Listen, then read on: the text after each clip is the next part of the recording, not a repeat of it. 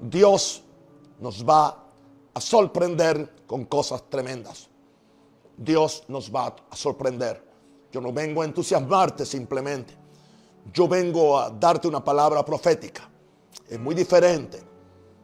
No es una palabra de entusiasmo, aunque me entusiasmó a mí. Y también me dio una perspectiva positiva de lo que está pasando. Porque Dios es un Dios positivo. Todas las promesas de Dios son en Él sí y en Él amén. Por medio de nosotros para la gloria de nosotros sí estamos envueltos. Las promesas tienen que pasar por nosotros, por un corazón contrito y humillado. Las promesas tienen que pasar por un corazón de fe, un corazón que, que le cree a Dios por lo imposible. Dios de lo imposible. Dios nos va a sorprender con cosas tremendas. Cuando pensé en el lugar donde estaba eso, me di cuenta que el Salmo 65, 5 lo dice en una forma diferente. Pero yo lo oí en una forma diferente. No tan diferente. El Salmo 65, 5 dice, con tremendas cosas nos responderás. Y Dios me dijo, Dios te va a sorprender. Así que, claro, Dios, cuando Dios responde en justicia, que como dice el verso 5, entonces Dios nos va a sorprender por las cosas que Dios va a hacer. Oh Dios de nuestra salvación. Estamos hablando no de un Dios ausente. Estamos hablando de un Dios que es nuestro, que es mío, que tiene compromiso con sus hijos. Es un Dios que tiene pacto con sus escogidos. Es un Dios que tiene compasión, que le dijo al pueblo de Israel, con amor eterno te he amado. Y entonces nos dice que Él es esperanza de todos los términos de la tierra. No podemos perder la esperanza. No importa que estemos, aleluya. Cuando mi corazón desmayare, llévame a la roca que es más alta que yo, que es más alta que yo. Oye Jehová, mi clamor y mi oración. Desde el fondo de la tierra clamaré a ti. Cuando mi corazón desmayare, llévame a la roca que es más alta que yo, que es más alta que yo. ¡Wow! Esperanza de todos los términos de la tierra y de los más remotos confines del mar. No importa dónde tú estés. Dios nos va, a nos va a sorprender con cosas tremendas. No vi una visión, no oí una voz audible, no tengo una profecía para dártela. Yo te voy a decir lo que Dios me dijo y lo que yo encontré en la palabra. Tanto así que no quise correr el viernes a predicar esto porque quería estar muy seguro que era lo que Dios quería. Y aún anoche tenía otro mensaje. Y en esta mañana, en mi tiempo de búsqueda de Dios, tuve la luz verde para escribir el mensaje. No tenía nada, simplemente un título y un verso. Y aquí vamos en el nombre del Señor. Ahora, Padre, yo pido ahora que la palabra de Dios, la misma palabra que sale, salió de la boca de Dios, creó los cielos y la tierra, trajo orden. Y yo pido que Dios se meta dentro. El gran yo soy está en mí, el gran yo soy. Yo vengo en el poder del gran yo soy. Y el gran yo soy pone su palabra en mí.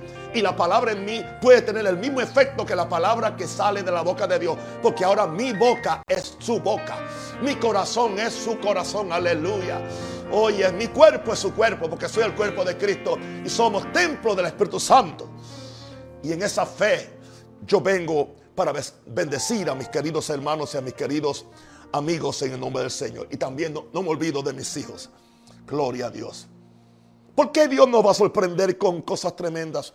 Son tres puntos. Primero, porque Él es un Dios de pacto. Por poco ahí me quedo la tarde, la noche, la mañana entera. Porque Él es un Dios de pacto. Si hay una cosa que es, que es importante recordar esto, cantaron Dios de pacto y me quedaron a deber el segundo verso. Aleluya, en la intimidad. ¿Cómo es que va el segundo verso? Bueno, yo, yo tengo aquí para los que no lo tienen. En la intimidad, al abrigo de tu gloria, puedo estar junto a ti. Al ver tu santidad, estoy maravillado ante ti, tu amor. Nunca más seré igual al salir de este santísimo lugar. Yes. Uh, dile, él lo quiere oír. Venga, cante todo el mundo.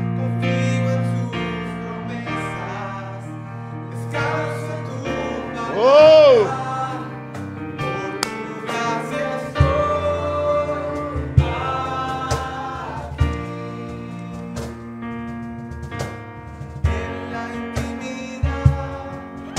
al abrigo de tu gloria puedo estar junto a ti.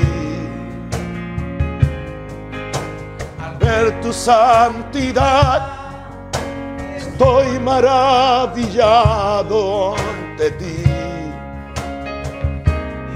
Tu amor, jamás seré igual al salir de este santísimo lugar. De pacto. Que cumple tu palabra. Que guía mi destino. Dios de pactos. Confío en tus promesas. Descanso en tu palabra por tu gracia estoy aquí. Por tu gracia estoy aquí. Así que Dios nos va a sorprender porque Él es un Dios de pacto. Deuteronomio 7, 12 al 13. Y por haber oído estos decretos y haberlos guardado y puestos por obra, Jehová tu Dios guardará contigo el pacto. Guardará. O sea, hay gente que le tiene miedo a la única Biblia que usó Jesús y usó Pablo y Pedro. Es la que yo estoy usando ahora, de Deuteronomio. Hay gente que le tiene miedo a, a la palabra guardar mandamientos. Señores, Jesús dijo que el que lo ama, él guarda sus mandamientos. Juan dijo de guardar sus mandamientos y se estaba refiriendo a la, Biblia que tenían ellos. Y por haber oído estos decretos y haberlos guardado y puesto por obras, Jehová tu Dios guardará contigo el pacto, cumplirá el pacto. Y como consecuencia cumplirá la misericordia que juró a tus padres, que Dios juró por él mismo. Mira qué gran consecuencia hay, qué gran bendición, explosiva bendición hay de entender que le servimos a un Dios de pacto. Y te amará. Te amará. ¿Dónde están estos disparates que dicen que el Dios, que el Dios de, del Antiguo Testamento no sabía amar, que ahora tenemos un Dios diferente en el Nuevo? Yo no sé si lo que tú tienes por cerebro es una cabeza de repollo o algo. No. Dios siempre ha sido amor. Dios no ha cambiado. Aleluya. Y te amaré, lo primero que dice, te amará. Y te bendecirá. Y te multiplicará. Y bendecirá el fruto de tu vientre y el fruto de tu tierra, tu grano, tu mosto, tu aceite. La cría de tus vacas y los rebaños de tus ovejas en la tierra que juró a tus padres que te daría. Nunca fue la voluntad de Dios que en la tierra hubiera ningún tipo de maldición. La Biblia no dice y los maldijo Dios, dice y los bendijo Dios. Fue el hombre quien se maldijo. Y la tierra fue maldita por causa del hombre, no por causa. Pero Jesús vino a quitar la maldición. Que viene por el incumplimiento de la ley. No es que la ley tiene maldición. Entendamos bien. Cristo nos redimió de la maldición. No es que la ley maldijo a nadie. Sino que el no cumplir la ley nos saca de la bendición y entramos entonces en la maldición. Dios ha hecho un pacto. Por eso yo creo que Él nos va a sorprender con cosas tremendas después de esta situación que estamos pasando. Dios hace pacto, lo que determina lo que Él va a hacer con los suyos. O sea, cada vez que Dios va a hacer algo con su pueblo, Dios hace o corta un pacto. Cortar porque siempre hay una víctima, hay una oveja, hay un macho cabrío que se corta. Así que la palabra hacer en el hebreo es to cut the covenant, cortar el pacto. Génesis 15, 18. Dice, en aquel día Jehová, Dios, en aquel día hizo Jehová un pacto, o cortó Jehová un pacto con Abraham, diciendo, y aquí viene, enseguida que Dios hace pacto con alguien, dice, te daré algo, te daré algo, a tu descendencia daré esta tierra. Y no solamente eso, el pacto no solamente afecta a mi generación, sino la generación que sigue y la que sigue. Por eso es que Dios es el Dios de Abraham, el Dios de Isaac y el Dios de Jacob. Y el pacto que Dios hizo con Abraham lo reiteró y lo actualizó con los otros dos. Y después lo actualizó con Moisés. Y ese pacto aún sigue vigente. Y sigue vigente para el pueblo de Israel. Por eso están tan prósperos. Y nosotros que estamos ahora en Cristo, que estamos, aleluya, injertados en el árbol silvestre, de- perdón, en el árbol verde que es, Israel, participamos de los mismos pactos. Por eso es que si nosotros rechazamos el Antiguo Testamento a lo que le llaman ellos el Tanakh, entonces nosotros, por eso es que hay tanta enfermedad, tanta pobreza dentro de nuestra gente evangélica. Nuestra gente evangélica se conforman con un evangelio simplemente intelectual, doctrinal, pero no un evangelio de pacto. Entiende esto, entiende esto. Dios hizo un pacto. En ese día Dios fue el día que se hizo aquel sacrificio donde se sacrificaron unas aves y se sacrificaron. Dice que Dios vino y se paseaba un, un- un fuego, se paseaba entre las víctimas. Aleluya. Jehová Dios se paseaba, indicando yo he recibido. Y ahí fue que Dios hizo pacto donde le prometió, aleluya, a, a Abraham que toda esta tierra sería de Israel, desde el río de Egipto hasta el río grande, el río Eufrates. Y no importa, no importa lo que hagan los palestinos, no importa lo que hagan, aleluya, los iraníes, no importa lo, lo que hagan los árabes o lo que hagan los americanos o lo que hagan los comunistas, Dios va a cumplir su pacto porque dijo, ver la tierra y su plenitud. Él le dio eso. Y yo voy a decirte algo, querido, cuando Dios te dio, te da algo a ti, nadie te lo puede quitar. Porque Él es un Dios de pacto. Segundo, Dios pone su fidelidad como la garantía que va a guardar el pacto que Él ha cortado, el pacto que Dios pone su fidelidad. Imagínate, Dios es fiel. Dios no cambia. Aleluya. Dios no es Dios de temporada, de bendecir de temporada, no. Dios pone su fidelidad como la garantía que va a guardar su pacto. Deuteronomio 7:9. Conoce pues que Jehová, tu Dios, es Dios. No hay otro Dios. Es Dios. Dios fiel. Conoce lo que Él es fiel. Eh, Dice que Él es fiel. Y aun si nosotros a veces somos infieles, Él permanece fiel. Por eso es que Él no puede negarse a sí mismo. Si Él dejara de ser fiel, se negara a ser Dios y Dios de pacto. Conoce pues que Jehová tu Dios, mi Dios, Dios fiel que guarda el pacto y la misericordia. Aleluya. Fíjense que el pacto siempre va con misericordia. A los que le aman y guardan sus mandamientos hasta mil generaciones. Wow. Y una generación, algunos dicen que son 40 años, otros dicen que pueden ser hasta 100 años. Mil generaciones. Sí, cuando Dios, cuando Dios da una promesa, dura mucho. Sí, que Dios pone su fidelidad. En otras palabras, yo soy fiel. Yo cumplo lo que yo digo. Yo no cambio de opinión. ¿Saben que Dios no ha cambiado de opinión sobre el pueblo de Israel? Van a ser salvos.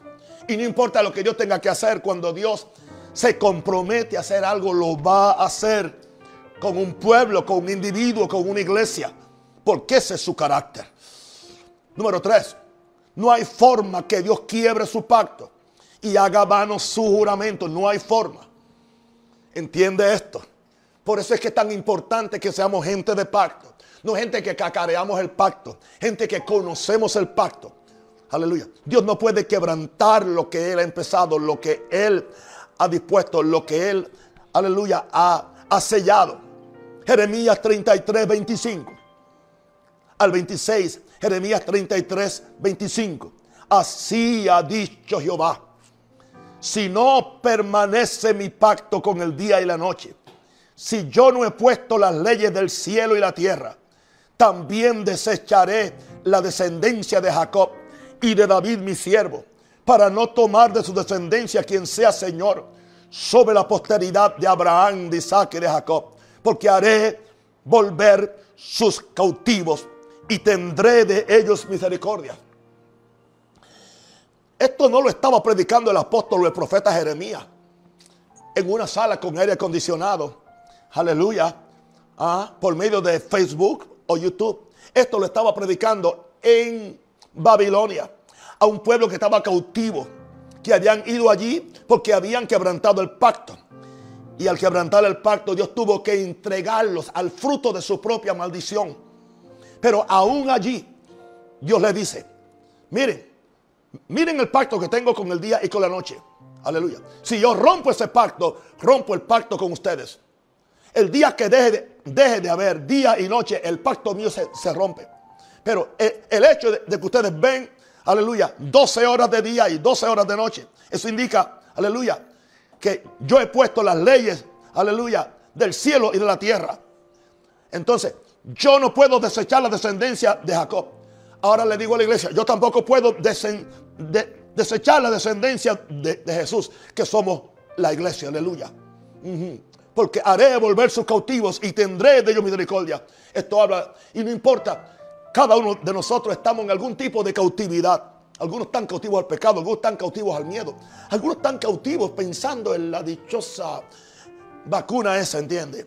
Mira, no pueden ni orar ni ayunar. Gloria a Dios. Vacúnate con la sangre hoy. Vacúnate con la Santa Comunión. Aleluya. Y no hay ninguna de esas cosas te va a tocar. Gloria a Dios. Pero claro, se gastaron 30 años hablando de dinero y de pacto y de cuánta cosa. Y la gente están sin palabra. Están sin fe. Y la iglesia evangélica que tenemos hoy es una iglesia sin pacto. Sin pacto. Sin pacto. Por eso tenemos que, que venir a la palabra de Dios, aleluya, y atrevernos a decir que Dios es un Dios de pacto. Lo que Él ha dicho, Él lo va a cumplir. Lo, lo que Él ha prometido va a suceder. Porque Dios no es hombre para que mienta, ni hijo de hombre para que se arrepienta. No hay forma que Dios quiebre su pacto y haga vano su juramento, porque Dios juró por sí mismo. Dice, cuando hizo pacto con Abraham, dice, juró por sí mismo. Dice que no encontró uno más alto que él. Y como no encontró uno más alto, juró. Él dijo, aquí los hombres juran por cosas. Aquí los hombres, ahora el católico jura por la cruz para decir, aleluya. En, Puerto Rico se juraba por, por la mamá, ¿entiende? Como algo tan sagrado. Ah, No, no, no. Pero Jesús, Dios tuvo que jurar por él mismo. Por su santidad. Dice que él juró por su santidad. Aleluya. Por lo tanto, esto me da a entender a mí. Hermano, el éxito de mi vida está en el pacto. El éxito de mi vida está en entender en entender, aleluya, este asunto del pacto. Gloria a Dios. Un, un, ángel se le apareció a un siervo de Dios y le habló de mí. Aleluya. Y una de las cosas que le dijo el ángel a ese siervo de Dios fue la razón por la cual han venido tantas cosas contra un Rosario por todo estos tiempos es que él es un hombre de pacto. Él siempre está hablando del pacto porque él está en el pacto. Oh, eso para mí es, es confortante que un ángel admire y dijo más, y en esta pandemia la iglesia debe volver al pacto, debe hablar del pacto para que puedan vencer esta situación. Los invito a que ustedes hablen del pacto, pero también tú no puedes hablar en el pacto si tú no estás en el pacto, si tú no vives el pacto. Gloria a Dios. Así que no hay forma que Dios quiebre su pacto y haga vano su juramento. Número cuatro, algunas veces, algunas veces Dios tendrá que castigarnos. Dije castigarnos, no me turbé. No se me deslizó la lengua. Algunas veces Dios tendrá que castigarnos. No dije disciplinarnos, castigarnos. El Padre al Hijo que ama lo castiga. No, Dios simplemente, eso se lo inventó la gente de fe. Se lo inventó. Y yo sé, pero yo nunca lo prediqué. Yo nunca me comí esa guayaba. ¿Entiendes? Y yo soy predicador de, fe. No, Dios solamente, Dios, Dios disciplina con la palabra. No, no, no, no, no, no. El Padre. La palabra es la primera disciplina. Pero si tú no respondes a la palabra, yo crié cuatro muchachos y no eran ángeles ninguno de ellos. ¿Entiende? Primero es la palabra, primero es la palabra, primero es el entusiasmo, eh, lo positivo. Y, pero cuando después viene, mira, primero viene la inspiración, ok. Lo hago sentir bien para que me, oh, para que me obedezca. Cuando no logro eso, aquí viene una orden, la palabra. Bueno, Si con la palabra tampoco, pues entonces aquí viene ahora la, el castigo. Porque el padre que ama al hijo lo castiga.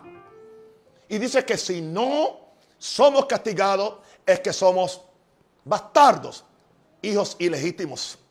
Así que a veces Dios tendrá que castigarnos. ¿Para qué? Para que volvamos, gracias a Dios que nos castiga. Para que volvamos a Él. Para que volvamos a Él. Alguien me dice que, ah, no sé si fue al final del año pasado, yo dije que si la iglesia seguía como estaba, en los próximos cinco años no habría iglesia. Creo que yo dije eso. Bueno, entonces Dios permitió todo esto para que sí haya iglesia. Y para que haya verdadera iglesia, porque de aquí vamos a salir mejor. Oh, yo te, yo te lo... Esto sí que es palabra profética. La iglesia no será igual. No seremos igual. Porque nos hemos encontrado, aleluya, con la zarza al diente. Nos hemos encontrado con nuestra propia suciedad, con nuestras propias ideas y conceptos. Y ahora nos encontramos con un Dios que es, un Dios de pacto, pero es un Dios también de misericordia. Pacto y misericordia van juntos.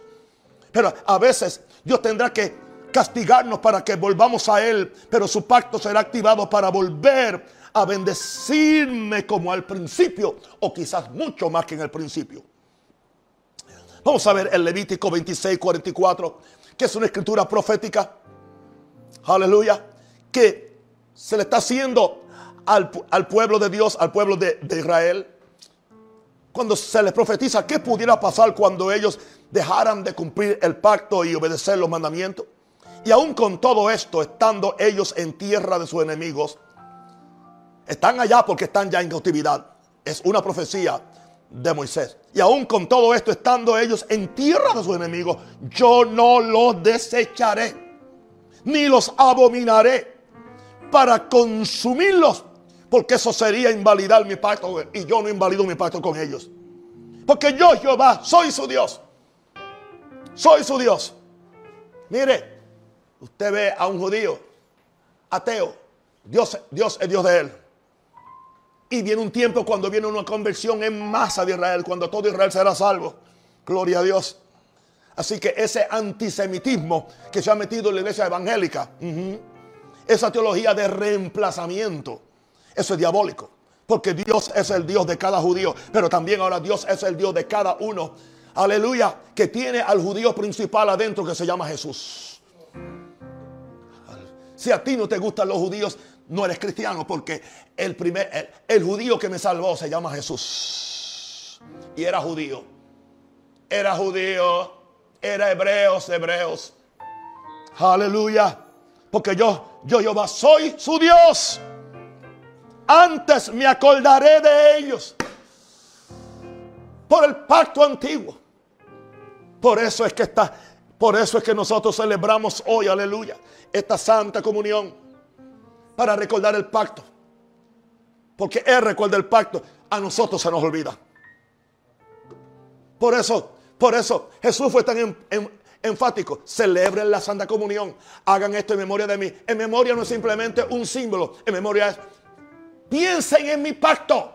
Entren en mi pacto. Participen de mi pacto. Recuérdense de qué yo hice, cómo yo corté el pacto. El pacto fue cortado en mi cuerpo, no en un cordero animal, sino en un cordero espiritual que soy yo. Si nosotros entendiéramos, por favor, el gran significado de esta, de esta santa comunión, andaríamos en otra vida diferente. Pablo me dice, Pablo me dice allá, aleluya, que como no toman esta santa comunión con entendimiento y con discernimiento, por lo tanto, hay enfermos, hay debilitados y algunos ya tiraron la pata, se murieron antes de tiempo. Porque no supieron lo que estaban comiendo. No se apropiaron del pacto. Apropiate del pacto. Y si estás enfermo, si estás triste, aún si tienes necesidad económica, el pan es significado de la prosperidad y la bendición. Bendito el nombre del Señor. Padre, te alabamos, aleluya. Padre, te alabamos, Señor. Arrabaca, tira, bashalaba. Gracias, Padre Santo. Ahora, quiero leer eso una vez más, aleluya. Algunos Dios tendrá que castigarnos para que volvamos a Él, pero su pacto será activado para volver a bendecirnos como al principio. Lee otra vez Levítico 26, 44. Es importante. Aún con todo esto, estando ellos en tierra de, de, de, yo no los desecharé, ni los abominaré para consumirlos, invalidando mi pacto con ellos. Porque yo, Jehová, soy su Dios. Antes me acordaré de ellos por el pacto antiguo. Oye, cuando los saqué de la tierra de Egipto, de los ojos de las naciones, para ser su Dios. Y dice, yo, Jehová, y ya. ¿Y quién puede discutir con yo, Jehová? Nadie. Wow. Por eso es que Dios me dijo que Dios nos va a sorprender con cosas tremendas. Bendito el nombre del Señor. Aleluya. Ahora, cuando estamos en, cau- en cautividad o estamos en un, en un castigo, número 5, estamos en angustia y sufrimiento. Pero aún en nuestra angustia y sufrimiento, Dios será movido por nuestro clamor. Y mire a ver qué es lo que, qué es lo que mueve a Dios cuando estamos, aleluya, en una situación de angustia y sufrimiento. Y yo no tomo esto muy liviano. Hay gente que está sufriendo, hay hermanos que están sufriendo. Aleluya. En mi ministerio han muerto buenos y fieles pastores con el COVID y yo oré por ellos. Hice todo lo que pude y murieron. Así que yo no vengo aquí con una posición legalista, entiende, a juzgar la fe de nadie. Eso no es. Pero eso sí, yo vengo a traerte el pacto para que tú puedas fortalecerte.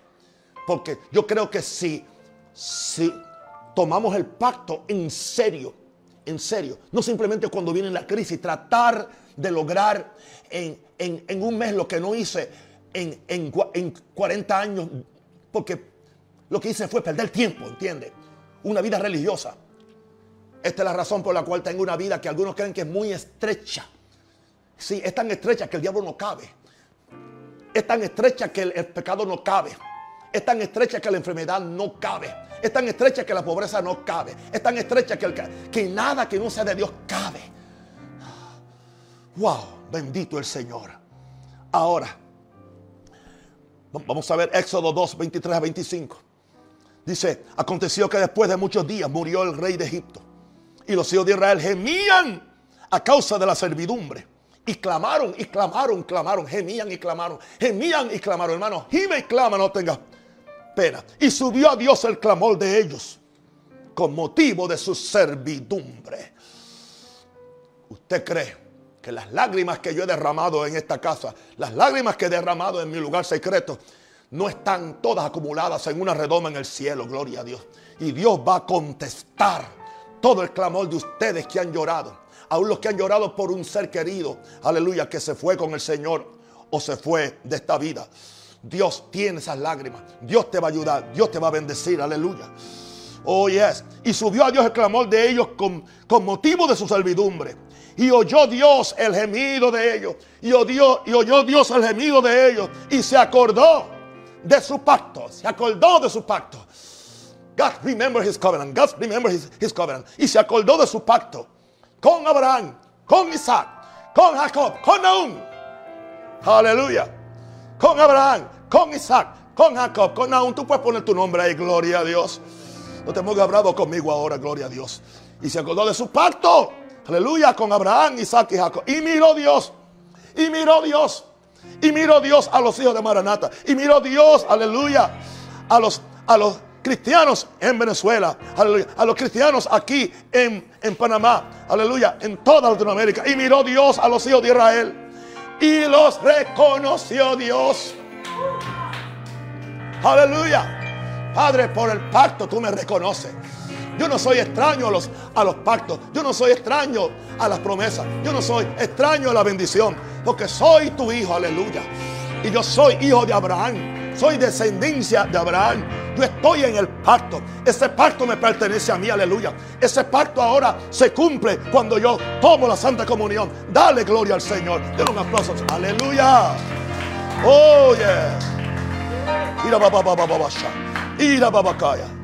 Oh, gloria, gloria, gloria, gloria, gloria, gloria. Dios será movido por nuestro, por nuestro clamor, por nuestro clamor. Aleluya. Yo nunca he ido a Israel. Aleluya. Pero los que han ido a Israel hablan del muro de los lamentos. Hab- Hablan del muro de los, de los lamentos. Es ok. Hablan del muro del- de los lamentos.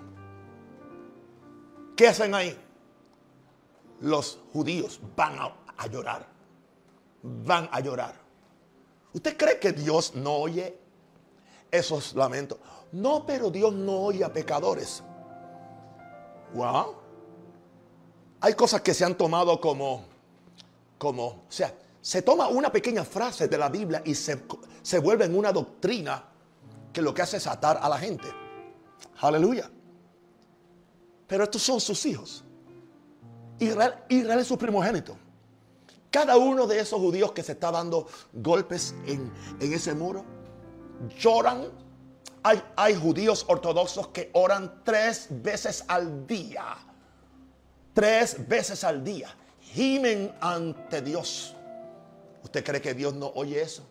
¿Usted cree que eso no va a ser lo que va a traer esa gran visitación y ese gran avivamiento sobre Israel para que Israel sea salvo?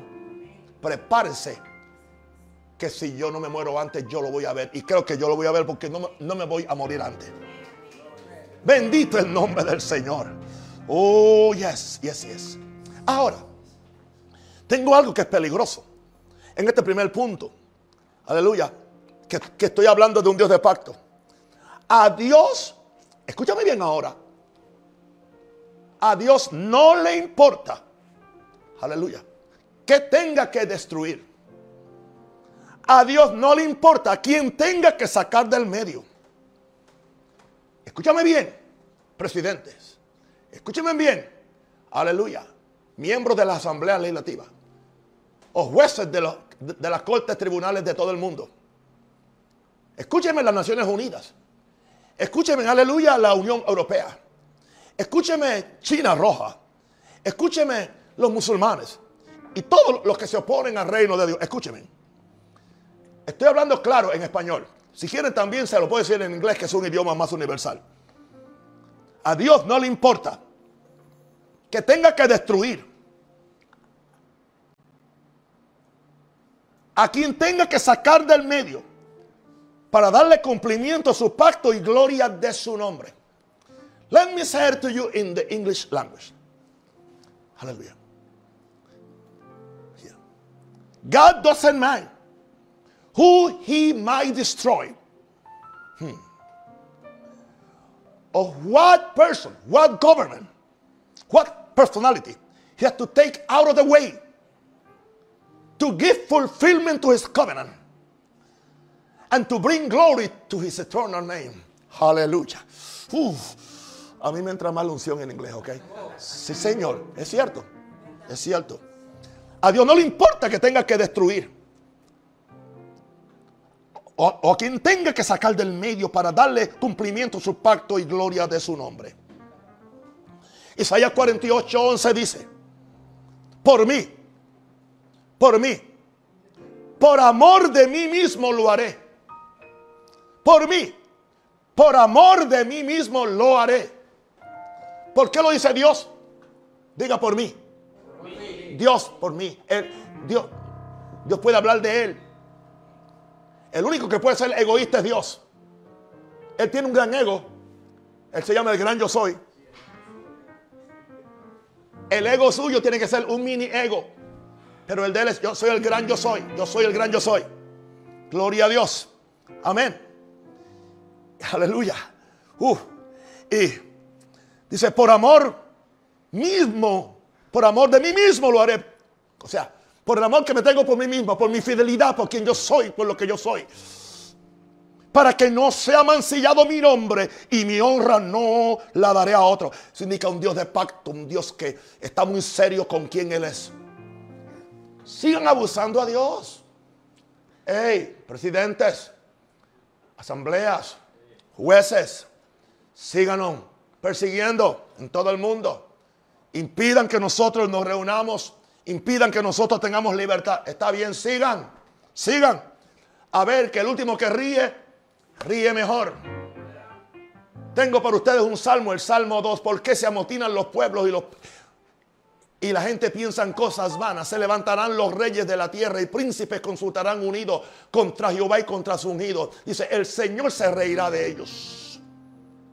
El Señor se, se reirá de ellos. Yo no sé qué es lo que viene. Yo no sé cómo Dios va a hacerlo. Pero yo, yo sé, aleluya, que vienen cosas tremendas. Y cosas tremendas pueden ser cosas maravillosas, pero cosas tremendas pueden ser juicios. Juicios también. Porque lo que le pasó a Ananí y Zafira fue un juicio de Dios. Lo que le pasó a Herodes, que murió comido de gusano, fue una cosa tremenda. Gloria a Dios. Lo que pasó, aleluya, aquel, aquel bar Jesús que imp- impedía que Pablo predicara la palabra y Pablo dijo, quedará ciego, hijo del diablo. El Pablo de la gracia. Oh, los maestros de gracia nunca usan esas escrituras. Bendito el Señor. Aleluya. Así que a Dios, Dios no le importa que tenga que destruir instituciones, que tenga que sacar personas. Es más, que tenga que matar gente, matar gente. Aún matar pastores que están mintiendo y apóstoles que no están haciendo la voluntad de Dios y que están siendo un estorbo y que son responsables de, de que haya tan mala reputación en nuestros países con la iglesia. Que a veces es una vergüenza uno decir que es pastor o apóstol menos.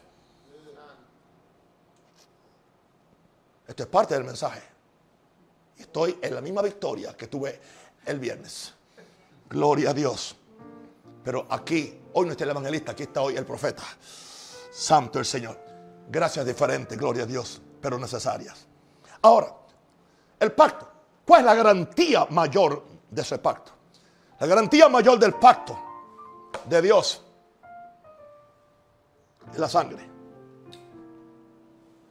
Por eso es que esto se le llama, se le llama, esta copa es mi nuevo pacto, en mi sangre. Iglesias que no celebran la Santa Comunión están sin pacto. Iglesias que solamente comen símbolos están sin pacto. Deja de estar bebiendo jugo de uva y empieza a beber la sangre. Deja de estar comiendo pancito o, o galletitas y empieza a comer el cuerpo de Cristo. Jesús nunca nos dijo que comamos pan y nunca nos dijo que bebamos jugo de uva o vino. Él nos dijo, esto es mi sangre. Y dijo, esto es mi cuerpo, es mi carne. ¿Usted cree en transustanciación? Yo no creo en nada de, ese, de eso que tú estás diciendo. Porque Jesús no usó esa palabra tampoco. Jesús no dijo, y ahora coman mi transustanciación. No. Hermanos católicos o amigos católicos, yo les amo. Pero yo tengo que decir la verdad. Aleluya. Y cuando yo hablo de los evangelios que ustedes se gozan, pues ahora gócense ustedes también conmigo, ¿ok? Santo el Señor. Esto es mi sangre y ya. Es algo que sucede espiritualmente. Hay una transformación que sucede en el espíritu. Y en el momento que esto es bendecido, se convierte ya en la sangre de Cristo. Así. La sustancia no cambia. Aún sabe al mismo jugo de uva. Después que lo bendigo y antes que lo bendigo. El pan sigue sabiendo igual. Aleluya. ¿Por qué? Porque es algo espiritual. Es una sustanciación espiritual. No es, cambio de la sustancia de, de la materia, sino de lo que está dentro ahí, de lo que el Espíritu pone ahí. Aleluya. Una pregunta. ¿Cómo usted cree que el, que el pan y los peces se multiplicaron si no fue una multiplicación espiritual? Vamos a dar eso ahí, gloria a Dios. Así que la garantía mayor del pacto de Dios es la sangre de su Hijo. Levantemos las manos, queridos. Demos gracias por la sangre. Eh. Gracias por la sangre. Gracias por la sangre del pacto. Gracias por la sangre. Gracias por el pacto. Gracias por el pacto. Gracias por el pacto. Gracias por el pacto. Gracias por la sangre.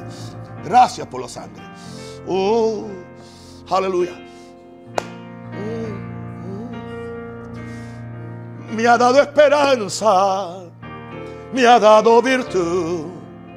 El Padre me ama, me ha dado salud. Soy libre de culpa, tengo nueva luz, heredero del cielo, salvo por Jesús. Preciosa sangre carmesí que derramó Jesús por mí. Gracia y perdón yo recibí, con vida nueva soy feliz.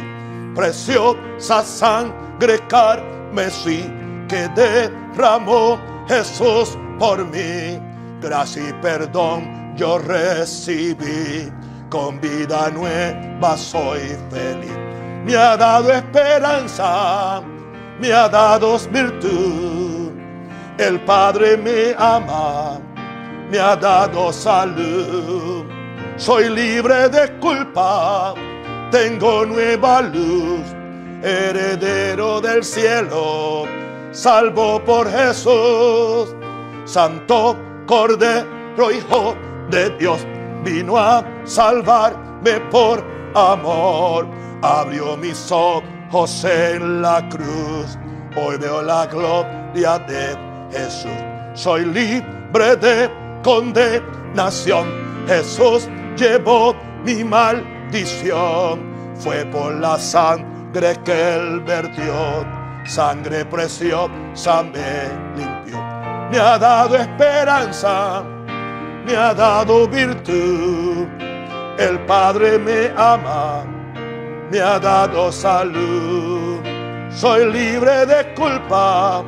Tengo nueva luz heredo el cielo, salvo por Jesús. Me ha dado esperanza, me ha dado virtud. El Padre me ama, me ha dado salud. Soy libre de culpa, tengo nueva luz. Heredo el cielo, salvo por Jesús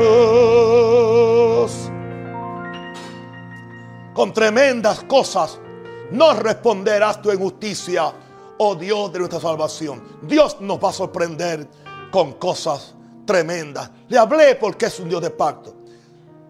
Número dos, o letra B, será cosa tremenda la que haré contigo, dice Dios. Vamos conmigo a Éxodo 34, versículo 8 al 10. Entonces Moisés que le había estado pidiendo a Dios que le mostrara su gloria, tuvo un encuentro con Dios y apresurándose bajó la cabeza hacia el suelo y adoró. Y dijo, si ahora Señor, he hallado gracia en tus ojos, vaya ahora el Señor en medio de nosotros. Porque es un pueblo de dura servicio, nada ha cambiado. Siempre han habido cabezones en la iglesia. Y perdona nuestra iniquidad y siempre ha habido gente pecando en la iglesia. Y nuestro pecado, y siempre ha habido pecado. Pero tómanos por tu heredad. A pesar de todo esto, no nos rechace. Y Dios contestó. Y Dios contestó. He aquí, yo hago pacto delante de todo tu pueblo. Haré maravillas que no han sido hechas en toda la tierra ni en nación alguna. Y verá todo el pueblo en medio del cual estás tú, la obra de Jehová, porque será cosa tremenda la que yo haré contigo. Dios va a hacer cosa tremenda. Aleluya, con tremendas cosas nos responderás en juicio. Nos va a sorprender con una cosa tremenda. Aquí vemos a un hombre de Dios que está orando. Era un hombre de Dios que al igual que Naúm amaba al pueblo entrañablemente. Él no simplemente estaba buscando la presencia para él, ya él tenía la presencia de Dios. El hombre hablaba con Dios cara a cara. Cuando él quería la presencia de Dios, no era tanto por él, era por la vida, aleluya, de todo el pueblo de, de Israel. Y aquí vemos un hombre que amaba, aleluya, al pueblo entrañablemente y quería que ellos también disfrutaran la presencia de Dios y que entraran en las bendiciones del pacto. El mayor deseo de Moisés era que Dios caminara con su pueblo. Hermanos queridos, mi mayor deseo no es el diezmo que usted trae ni se ofrenda. Mi mayor deseo es que usted camine, que usted camine con Dios y que usted permita que Dios camine con ustedes. Que ustedes permitan que Dios sea rey en sus hogares, que no hayan peleas, que no hayan trifulcas, que no hayan, aleluya, ah, maltratos de un miembro a otro. Mi mayor deseo es que Dios camine, reine en sus hogares y que ustedes caminen en el pacto y reciban la bendición que son propias del pacto. Porque ese es, es la visión, la, la visión y la misión de un verdadero hombre de Dios como era Moisés y como está tratando de ser Naón Rosario. Ahora, vemos aquí la necesidad que reconozcamos el pecado que siempre nos separa de Dios.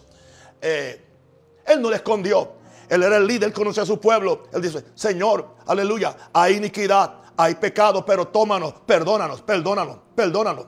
Él está pidiendo perdón a favor de su pueblo. Oh predicador, ¿cuándo fue que tú pediste perdón a favor de tu pueblo o a favor de otra persona que no lo está pidiendo? Ahora, ¿cómo Dios le contesta? Dios le contesta haciendo pacto. Dios le contesta haciendo pacto. Aleluya. Dios dice, yo hago pacto, yo hago pacto, yo hago pacto, yo hago pacto, yo hago pacto. Aleluya. Y yo voy a hacer maravillas que nunca han sido hechas en toda, en toda la tierra. Dios hará cosas que nunca antes la tierra había visto. Eso le dijo. Una pregunta, ¿ha cambiado Dios? ¿Ha disminuido el poder de Dios? ¿Ha disminuido la voluntad de Dios?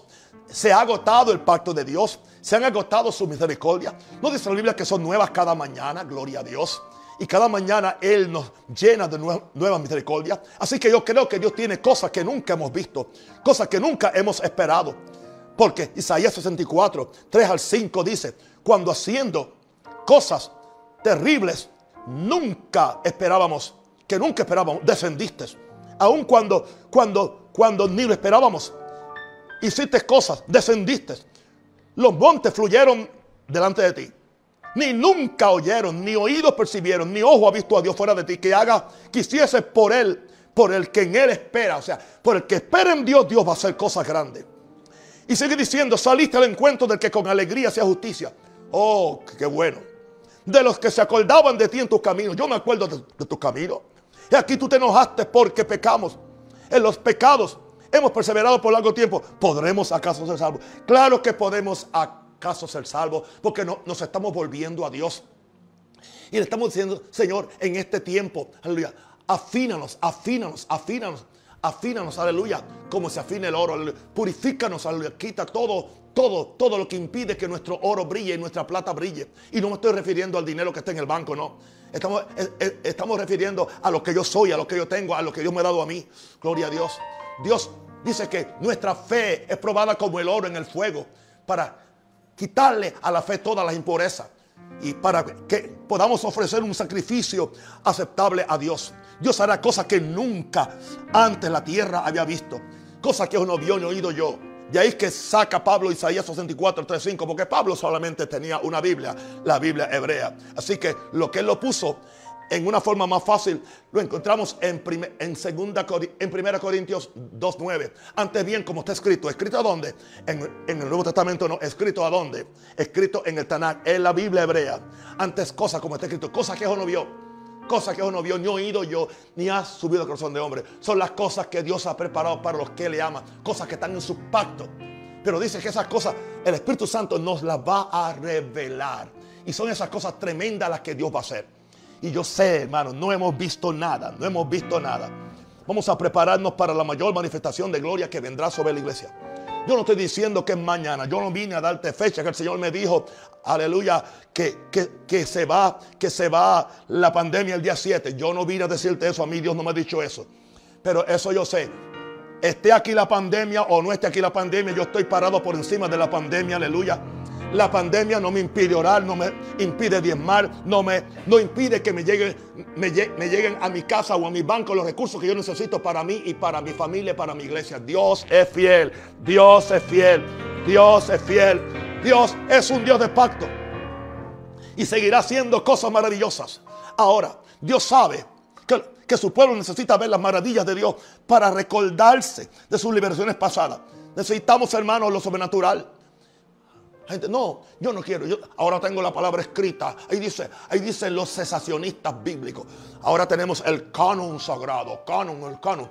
Y como que ponen la, ponen la boca redonda en inglés. Mm, the holy book, the holy book. El canon sagrado.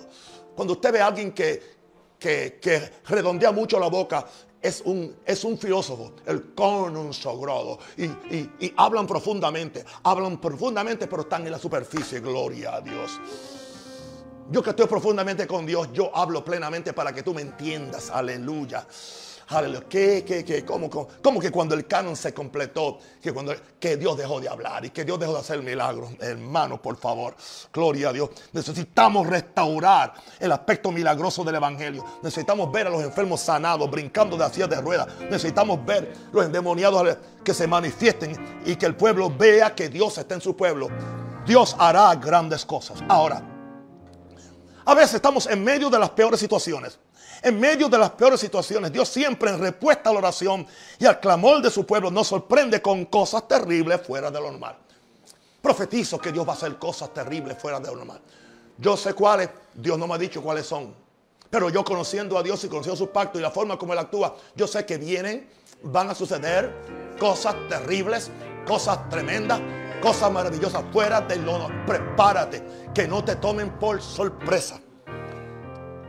Y no le vengas a Jesús. Dame capítulo y verso para yo aceptar eso.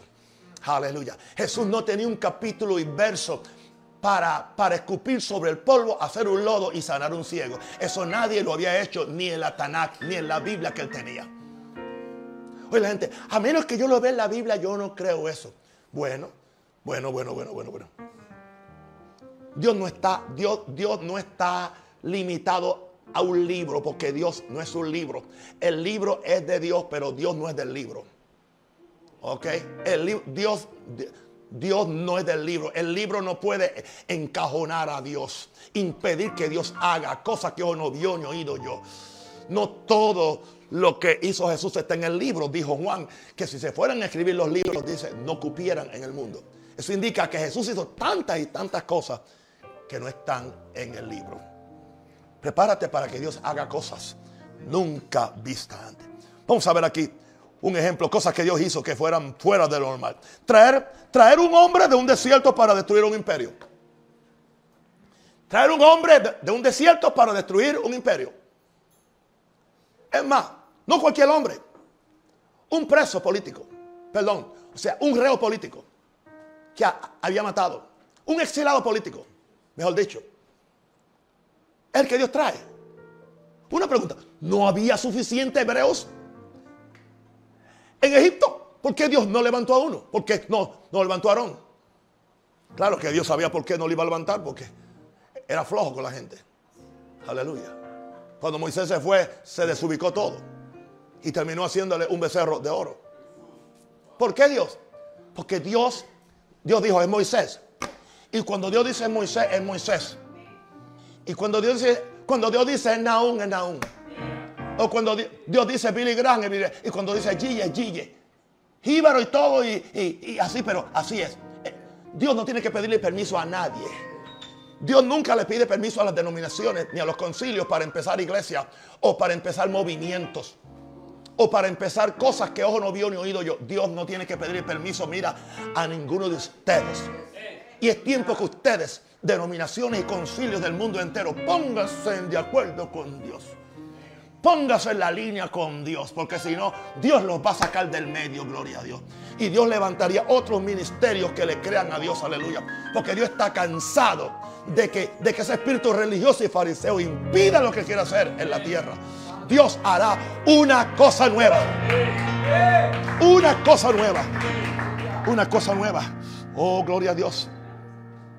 Mire, mire, mire lo, que hizo Dios. Abrir un mar para que pasaran más de un millón. Abrir el mar. Dios no fabricó botes. Dios abrió el mar más rápido. Gloria a Dios. Y menos material. Más de un millón pasaron en seco. No solamente abrió el mar, lo secó. Porque el fuego de Dios que abrió el mar secó completamente de forma que era una autopista, una carretera. Por donde iba Israel con todo su caquivache y con todas las cosas. Habían amontonado 400 años. Sí que tenían cosas. Tenían cosas. Muchas cosas. Gloria a Dios para cargar. Aleluya. Ahora, mira aquí. Aquí a Dios. Cosa. Tumbó muros de una ciudad con marcha silenciosa y un grito de júbilo. Con eso tumbó un muro, muro. Con una marcha silenciosa de por siete días, marchando silenciosamente. O sea, no eran las marchas esas que han hecho los bandidos en Estados Unidos, no. Eran marchas silenciosas. Silenciosas. Óigame, ya al séptimo día gritaron y los muros no se cayeron ni para el frente ni para atrás, se hundieron en la tierra. Lo han probado los arqueólogos, que, los muros se hundieron completamente de forma que el pueblo pudiera entrar a conquistar la tierra que Dios le había prometido. Oh, yo, yo te voy a decir, no importa los muros que hayan que brincar, no importa los muros, aleluya. Dios nos va a dar la victoria. Dios nos va a decir que a veces simplemente es la oración callada, el ayuno callado, simplemente buscando a Dios, simplemente, aleluya, marchando, aleluya, aleluya, en, un servicio apacible. Pero llega un momento cuando dice, ahora grite. Y cuando gritamos, se puede abrir algo. Se puede abrir algo que nunca se ha abierto antes. Wow. Cosas que, cosas, cosas grandes. Hacer descender el fuego del cielo para volver su pueblo hacia él. Eso nunca había pasado. Nunca había pasado. Nunca había pasado. Así que Elías no tenía capítulo y verso. Elías no tenía capítulo y verso para que pasara. Estos profetas, ninguno de ellos estaban, estaban, estaban como es, eh, eh, eh, atados a los capítulos y los versos como hoy. Hoy todo es, muéstrame capítulos, búsqueme versos. Si no está en el libro, no es de Dios. Aleluya. Todo el mundo ahora es teólogo y, y todo el mundo ahora interpreta a Dios. ¿Cómo tú, hormiga humana, tú quieres interpretar a Dios? ¿Quién te dijo a ti, gloria a Dios? Si no te entiendes tú que eres menos complicado, ¿cómo tú vas a entender a Dios? Aleluya. Hacer descender fuego del cielo para volver su pueblo hacia él. Ahora, mire, mire, mire, otra cosa. Detener el sol y la luna para que su pueblo terminara una batalla.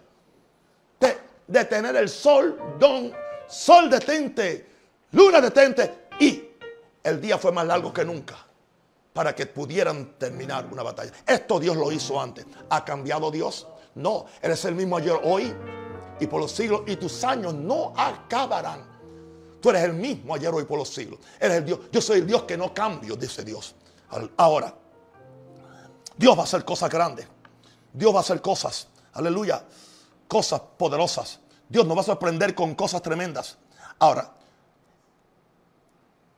cuando Dios lo haga, lo va a hacer completamente y rápidamente. Cuando Dios, Dios lo haga. De repente aparentemente no está pasando nada, nada, nada. Está todo cerrado. Pero de, de, repente algo sucede. Vamos a ver. En, en Romanos 9, 28. Hay una escritura que es muy pequeñita. Se refiere al pueblo de Israel, pero también nosotros podemos usarla. Porque el Señor ejecutará su sentencia. Esa palabra sentencia es palabra o obra sobre la tierra en justicia y con prontitud. Hay una versión más original y dice, porque el Señor ejecutará su sentencia en la tierra completamente y rápidamente. Wow. El Señor va a ejecutar su obra, va a hacer su obra, va a ejecutar su palabra. Y cuando lo haga, es completamente y rápidamente. Ahora, lo que estamos viviendo nosotros. Y yo no estoy predicando desde una fantasía, yo sé lo que estamos viviendo. Habrá un tiempo de prueba que nos puede parecer una eternidad. Y lo estamos viviendo. Y aparentemente se pone la cosa peor. Me decía uno de mis hijos espirituales, me dice, me dice, el mes de julio fue muy difícil. Porque en el mes de julio no- nosotros no pensábamos estar en este encerramiento. Por eso fue un mes tan difícil. Bueno, habrá un tiempo que nos puede pare- parecer una eternidad. Ahora, no se nos, ocurre pensar que las di- dilaciones de, de Dios tienen un propósito divino que no entendemos, que no entendemos, que no entendemos. A Jesús le dijeron, Lázaro está enfermo, ve a verlo. Jesús dijo, no voy a ir. No voy a ir. Jesús, espero que se muriera. ¿Qué clase de Jesús es ese? Y le dice, es tu amigo. Está enfermo. Jesús dijo, no voy. Y cuando le dijeron que, que- estaba muerto, ahora voy. ¿Por qué? No, él no está muerto, él está durmiendo. Pero esto es para la gloria de Dios. Nosotros no entendemos, dejemos de estar tratando de, de disecar a Dios como si Dios fuera, aleluya, una, una partícula humana o material. No podemos hacerlo. Las dilaciones de Dios tienen un propósito divino que no entendemos y nunca lo entenderemos desde este lado del cielo. Una pregunta. ¿Será que Dios espera, escúchame bien querido, a que lleguemos al final de nuestros esfuerzos? Al final de nuestras fuerzas, al final de nuestros eh, propósitos o al final de nuestras destrezas, quería decir. Para que nuestra fe no esté puesta en el brazo humano. Porque si las cosas suceden porque yo encontré la fórmula, 2 más 2 son 4, 3 más 3 son 6. Ah, H2O es agua. O en- encontré la fórmula. Dios no es una fórmula. Un día lo hace de una forma, otro día lo hace de otra forma. ¿Para qué? Para que nuestra fe no, está, no esté puesta en la sabiduría de los hombres, sino en el poder de Dios. Para que nuestra fe no está puesta en nuestra habilidad para hacer algo, sino en el poder de Dios para hacer lo que Dios quiere y cómo lo quiere hacer. ¿Será que Dios espera que lleguemos al final de nuestro esfuerzo para que nuestra fe no esté fundada en el brazo humano? Sucede que el mismo túnel de nuestra oscuridad puede ser la ruta para salir al otro lado donde están las cosas que Dios ha preparado para los que le aman. Yo acepto, yo me siento en un túnel, pero yo sé que el túnel me lleva a algún lugar. Y como yo sé que Dios está conmigo, o sea, Dios estaba conmigo antes de entrar la pandemia, Dios está conmigo durante la pandemia. Y cuando termine la, la pandemia, Dios se queda conmigo. Dios no se va. Porque yo no dejo que se vaya. Porque yo vivo para Él y Él vive para mí. Porque estamos en pacto, Él y yo. Y esa debe ser la experiencia de cada uno de nosotros. Wow. Pero sí que estamos en un túnel. En un túnel de, en un túnel de oscuridad. Pero yo te digo una cosa, hay luz al final del túnel. ¿Y cómo yo paso el túnel? Oh, ¿cómo yo paso el túnel? ¿Cómo yo paso el túnel? Ok, espérenme un segundo y le voy a decir cómo yo, cómo yo paso el túnel.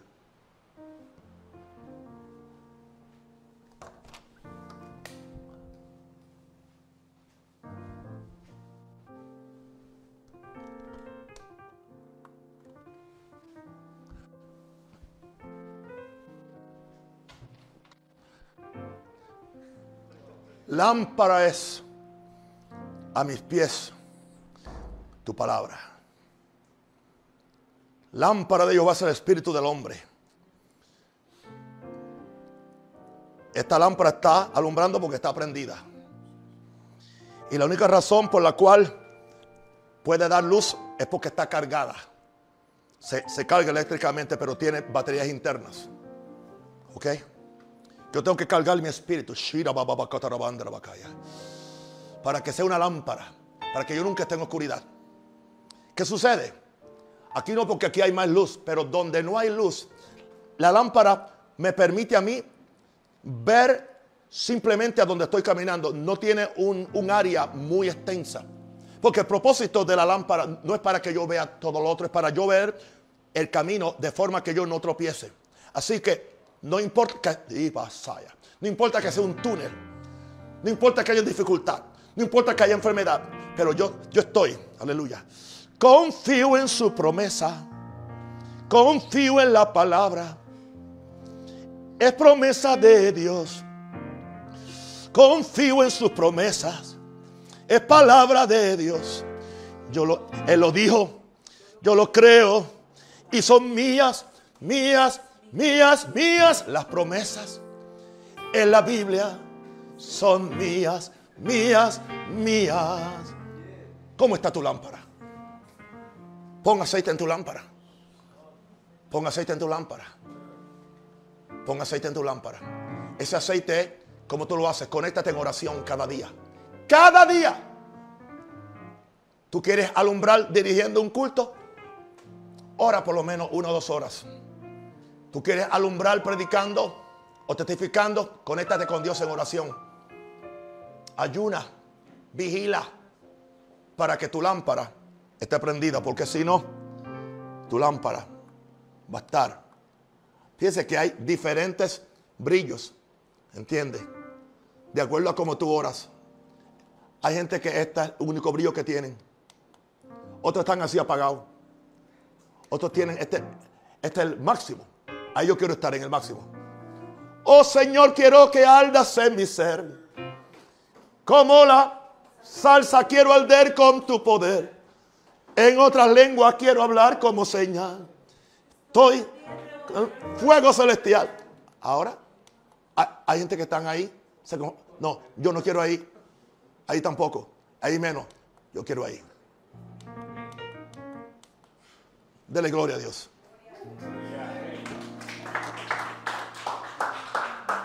Aleluya.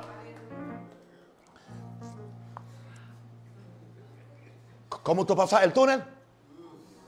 Con la, la lámpara y tu espíritu. Ambas cosas. Fíjense que es el espíritu y la palabra. Es la palabra de Dios y el espíritu tuyo. Dice que lámpara de Dios va a ser el espíritu del hombre. Ahora, preparémonos. Que siempre, poco antes de la gran liberación, viene la gran persecución. Así es que opera este asunto.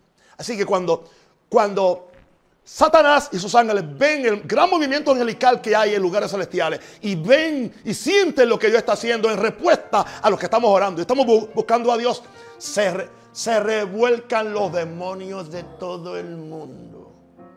Trata de ahogar a mis pastores que están orando por mí. Los ahoga literalmente, me los quiere matar. ¿Entiendes? Les causa accidente o lo que sea trata de traer cosas en los corazones, cuantas cosas. Y yo sé, yo entiendo, yo entiendo. Es la persecución que viene por la gran liberación. Hermano, yo creo que estamos al punto, que estamos al punto. Porque yo creo que muchos no pueden aguantar mucho más y Dios entiende cuánto podemos soportar. Preparémonos que siempre viene antes de la gran liberación de Moisés. Fue cuando Faraón se puso peor, pero ahí fue que vino el punto de quiebre. El punto de quiebre cuando Dios va a cumplir su pacto. Por lo tanto, mis santos, mantengámonos en el amor de Dios. Mantengámonos pa- parados en fe, en la firmeza de su pacto. Y mantengámonos esperando con paciencia el de repente de Dios. De repente, de repente, de repente, de repente, la gloria del Señor se va a manifestar. Pues el Señor ejecutará su sentencia sobre la tierra sin demora y de manera terminante palabra de Dios. Prepárate para lo que Dios va a hacer. Levanta la mano al cielo, oremos al que está sentado en el trono. Uf. Preparemos el corazón para la Santa Comunión. Al que está sentado en el trono y al Cordero de Dios. Yes. Al que está sentado en el trono y al Cordero de Dios. Sea la honra, la gloria, el poder y la alabanza por siempre.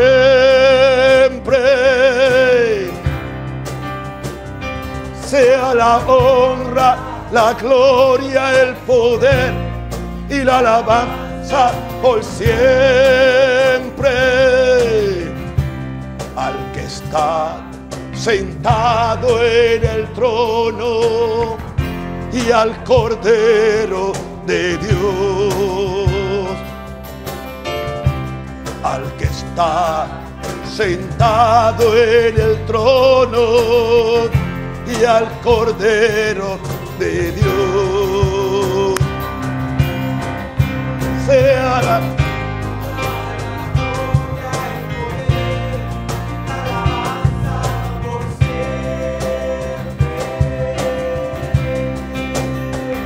sea la honra, la gloria, el poder y la alabanza por siempre. Gracias, Señor. Tú eres todo, tú eres todo, tú eres todo, tú eres todo. Señor, tú, tú vas a sorprendernos con tremendas cosas, con tremendas cosas nos responderás en justicia. Hay un pueblo orando, hay un pueblo que te ama, hay un pueblo que está muriendo mil muertes, hay un pueblo que está dando su dinero, su esfuerzo, que está corriendo a alimentar a los pobres, a llevar una bolsa, a bendecir a alguien que tiene COVID, a orar por alguien. Oh, tú eres justo, Padre Santo. No estamos diciendo que es por nuestra justicia, ni aún por nuestras oraciones, es por tu amor, es por tu pacto. Dios de pacto, tú eres un Dios de pacto y tú vas a cumplir todo lo que has dicho. Veremos tu gloria, veremos tu gloria. Nos preparamos para una gran liberación. Yo no vine a Panamá, como dije antes, para un entierro de la iglesia, sino para una resurrección. Veremos una resurrección. Y veremos, aleluya, el momento cuando estaremos de regreso en nuestros templos llenos de gente. Multitudes vendrán del norte, del sur, del este y del oeste. Gente que nunca querían saber de Dios. Están siendo tocados ahora mismo. Gente que nunca han venido a mis cultos. Se están conectando en el secreto de su hogar, donde nadie los puede ver. Pero están siendo bendecidos. Oh, Dios tiene grandes cosas para ti. Todo enfermo se ha sanado ahora. Todo demonio salga ahora. Venga tu reino, Padre Santo. Empieza, Padre, a sorprendernos con cosas grandes y ocultas que nunca habíamos pensado antes. Para ti la gloria, Padre, en el nombre de Jesús.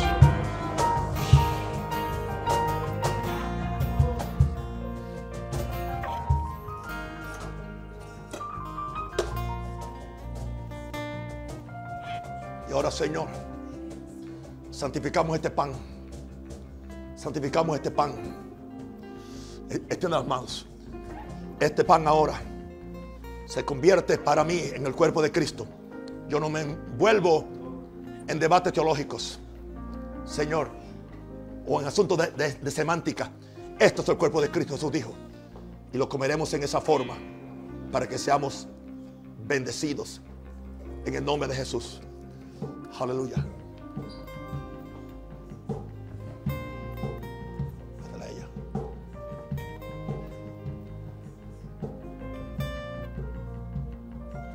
Ahora, ahora, Padre, bendecimos y santificamos, oh Dios. Señor, estos elementos, oh my God, es la sangre de Cristo. La sangre de Cristo. Uh. Gracias, Padre Santo. Gracias por la sangre de Cristo. Su sangre Cristo derramó. Gracias, Padre. Yo lo voy a cantar, ok. Mm. Gracias. Su sangre Cristo derramó. Cuando en la cruz murió, sangre de mi Jesús, fuerza me da, nunca pierde su poder. Su sangre Cristo derramó. Cuando en la cruz murió, mi Jesús fuerza me da, nunca pierde su poder. Alcanza el monte más alto y baja al profundo valle. Oh, la sangre de mi Jesús, fuerza me da, nunca pierde su poder. Alcanza el monte más alto y baja al profundo valle. Oh, oh, la sangre de mi Jesús, fuerza me da, nunca pierde su poder. Nunca pierde su poder. Nunca pierde su poder. Aleluya. Aleluya. El cura no tiene pan.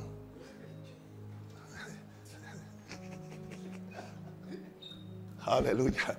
Imagínense que el cura no, no tenga la hostia. Queridos, usted no sabe el entusiasmo y la victoria que yo siento. Me tiembla, me tiembla las manos. Que tengo elementos sagrados. Sagrados. Ya son santos.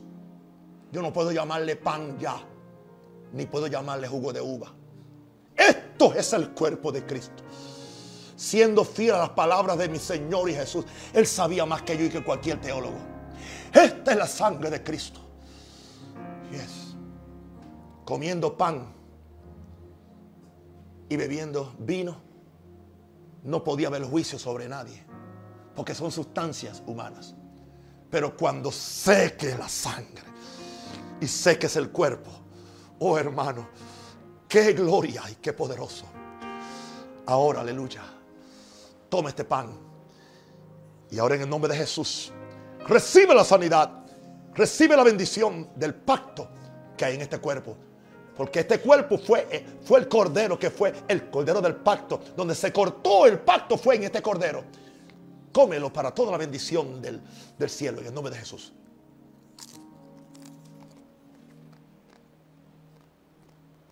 Mm.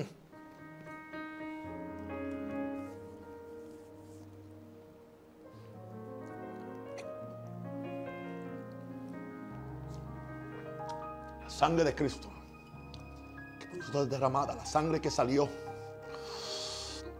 de sus pies para que yo camine en santidad, de, de- sus manos para que yo actúe en santidad, de su frente para que yo tenga la mente de Cristo, de su costado para que yo tenga su corazón, la sangre, la sangre que salió cuando lo azotaron para que yo lleve la bendición en vez de, la maldición. Esta es la sangre preciosa que tú ahora vas a tomar. Recibe tu milagro. Recibe es la sangre del pacto. Es el pacto de sangre querido que por vosotros es derramada. Tómalo en esa fe. Recibe tu milagro, tu sanidad y lo que sea en el nombre de Jesús. Gracias, Padre.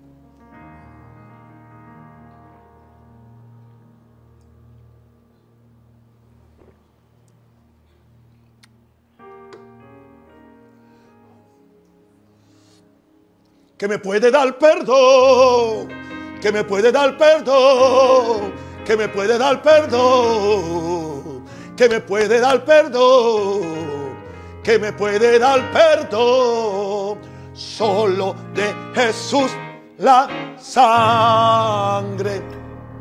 Precioso es el raudal que limpia todo mal.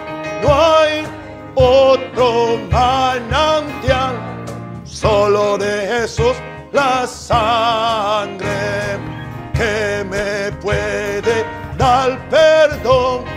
Solo de Jesús la sangre y un nuevo corazón. Solo de Jesús la sangre. Precioso es el raudal que limpia todo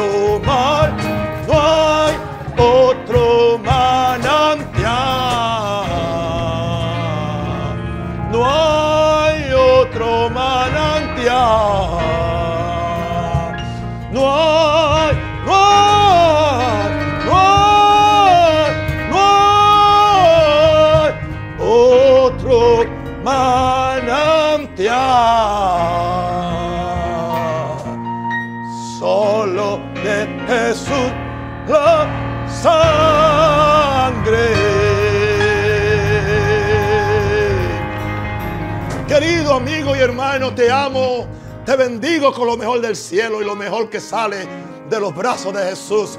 Cuando extendió sus brazos en la cruz, los extendió para decirte, te amo y voy a terminar en ti la obra que hiciste. Y prepárate porque vienen grandes cosas, porque lo mejor está por llegar.